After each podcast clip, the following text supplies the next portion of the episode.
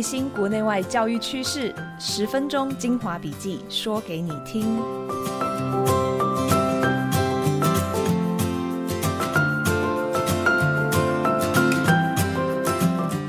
Hello，大家好，欢迎收听翻转教育笔记，我是今天的主持人，亲子天下教育创新发展部总主笔冰敬孙。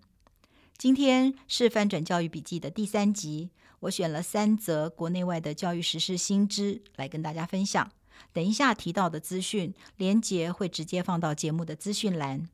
今天的内容是由亲子天下翻转教育团队制作。我们这个平台有文章、有教学的资源、有研习活动，希望帮助第一线教育工作者来回应快速变动的时代。今天的第一则新闻，想跟大家介绍亲子天下最近做的一个调查。引起非常大的回响，就是职级一零八课纲第一届毕业生六百位大学面试官的调查。今年九月，一零八课纲首届高三毕业生就要进大学了，他们第一次用学习历程档案申请入学。亲子天下特别从五月三十到六月三十这一整个月，用网络问卷的方式，搜集到全台六百多位参与审查的大学教授们的意见。我们想知道。教授如何看这一届的高三生，以及他们怎么看他们的备审资料？调查发布的当天，我们也邀请了应届毕业生、高中校长和大学的教务长来一起座谈。这份调查发现，超过三成的大学教授认为，一零八课纲的学生比较有自主学习力，能自己寻找学习的资源，也比较能够表达自身的观点。近九成的教授认为，学习历程自述非常的重要。再其次是读书的计划和申请的动机。那么大家非常关心的，教授们会给备审资料的哪些项目打高分呢？我们发现近五成的教授他会非常重视书审资料里面的主题有没有符合任教的专业，也就是说学生了不了解他想要申请的这个科系。其次是高中学到了哪些素养能力，以及能否呈现强烈的学习动机。至于是不是参加丰富的课外活动，只有百分之十二的教授会给高分。虽然高中端对学生准备了三年的心血。而超过三成的教授只花了六到十分钟看一份备审资料，这样的讯息有点沮丧。但是其实大学端也提出希望能给教授们更多的时间做审查。一直以来，高中生和高中的老师非常想要知道大学教授们到底想要看到什么。但是台大副教务长陈林奇建议，准备学习历程档案的时候，高中生应该回到自己本身喜欢什么，想要给教授看见什么样的特质，不用刻意的迎合，因为备审资料就是一份你和你想要去的科系对话的过程。大学想教授想要认识的是你，不是你的补习班，也不是你的老师。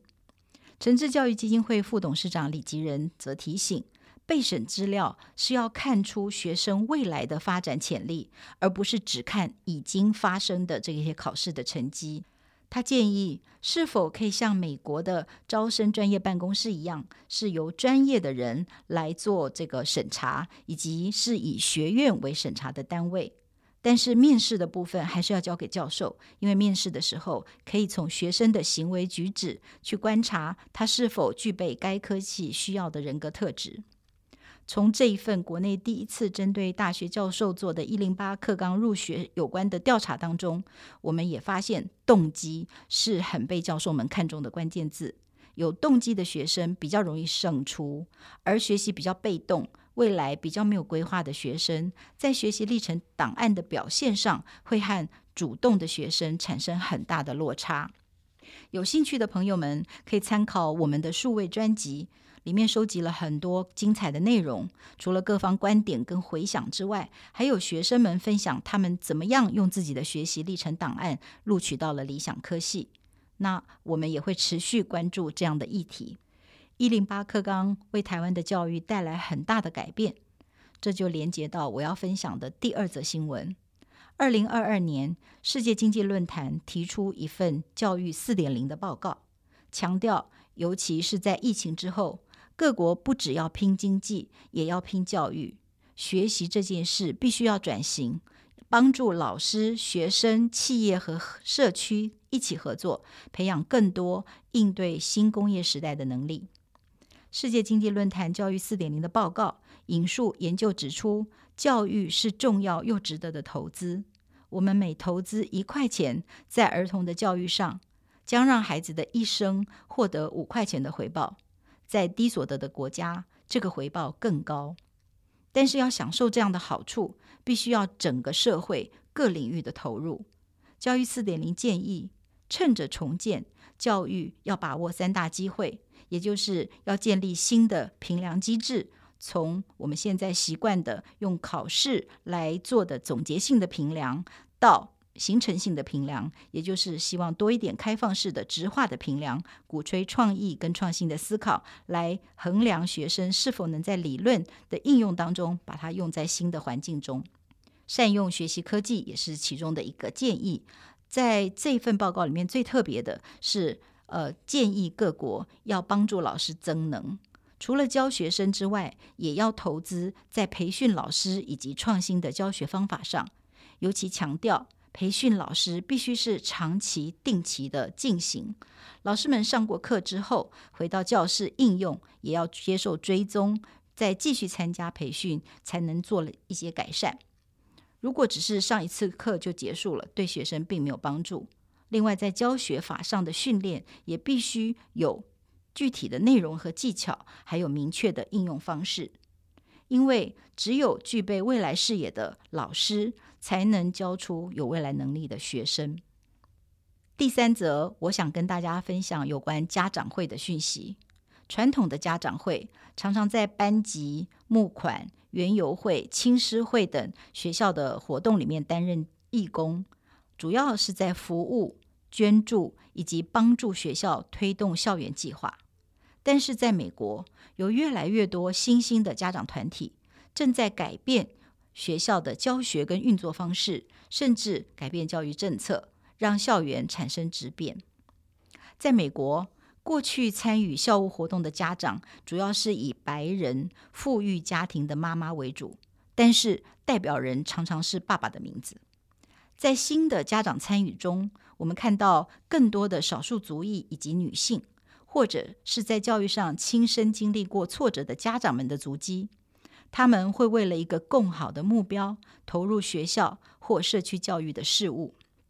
例如，加州奥克兰地区非裔和拉丁美洲裔的弱势学生，常常会因为学校整并、关闭而学习受到影响。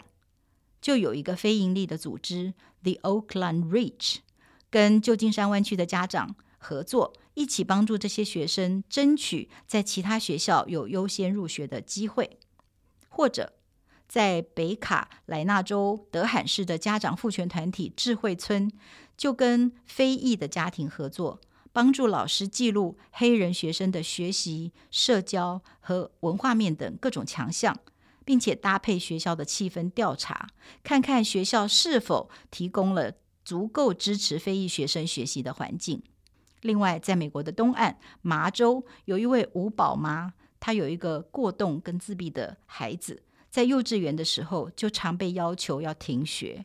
这位妈妈深深的知道，她的这个儿子将来会遭遇到很多的阻碍，但是她个人势单力薄，没有办法为孩子争取平等的教育机会，于是她成立了麻州家长联合会。并且进入全国家长联合会，跟五十州的五百个家长团体结盟，为了全美的特殊教育的孩子争取更多平等受教育的权利。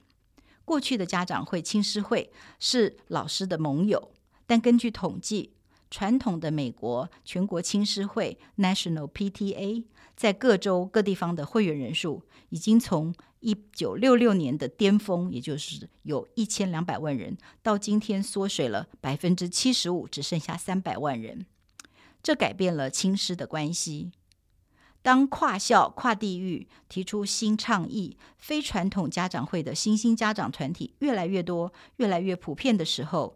老师跟学校要花更多的时间反思跟预想，未来亲师沟通要用什么方法。也更要留意不同背景的家长与他们的代表性跟声音是否能够平衡的被考量，并且学校方更要勤于沟通，也鼓励大家都表达看法。学校要更努力的获得家长们的信任。美国有学校主动出击，成立了家长和公共参与办公室，与家长团体在各面向合作。更进一步，也有学校透过调查、访问，了解学生与家长的心情跟想法，把他们的期待也放入学区未来的策略发展计划中。希望大家对学校更有归属感。这样才能在面对问题的时候有更多的共识，能够更顺畅的合作。在台湾，大家也越来越了解，亲师沟通不是改变对方的想法，而是互相理解、携手合作，这样才能对孩子的学习最有帮助。以上就是今天的翻转教育笔记，非常感谢大家收听，我是静孙。翻转教育 Podcast 每周周一、周三持续更新，从班级经营到教学方法，帮助你全方位增能。如果你喜欢我们的节目，Apple Podcast 和 Spotify，请给我们五星好评。更多教育时事报道，欢迎上翻转教育网站搜寻，站内还有多位名师的专栏文章和教学资源。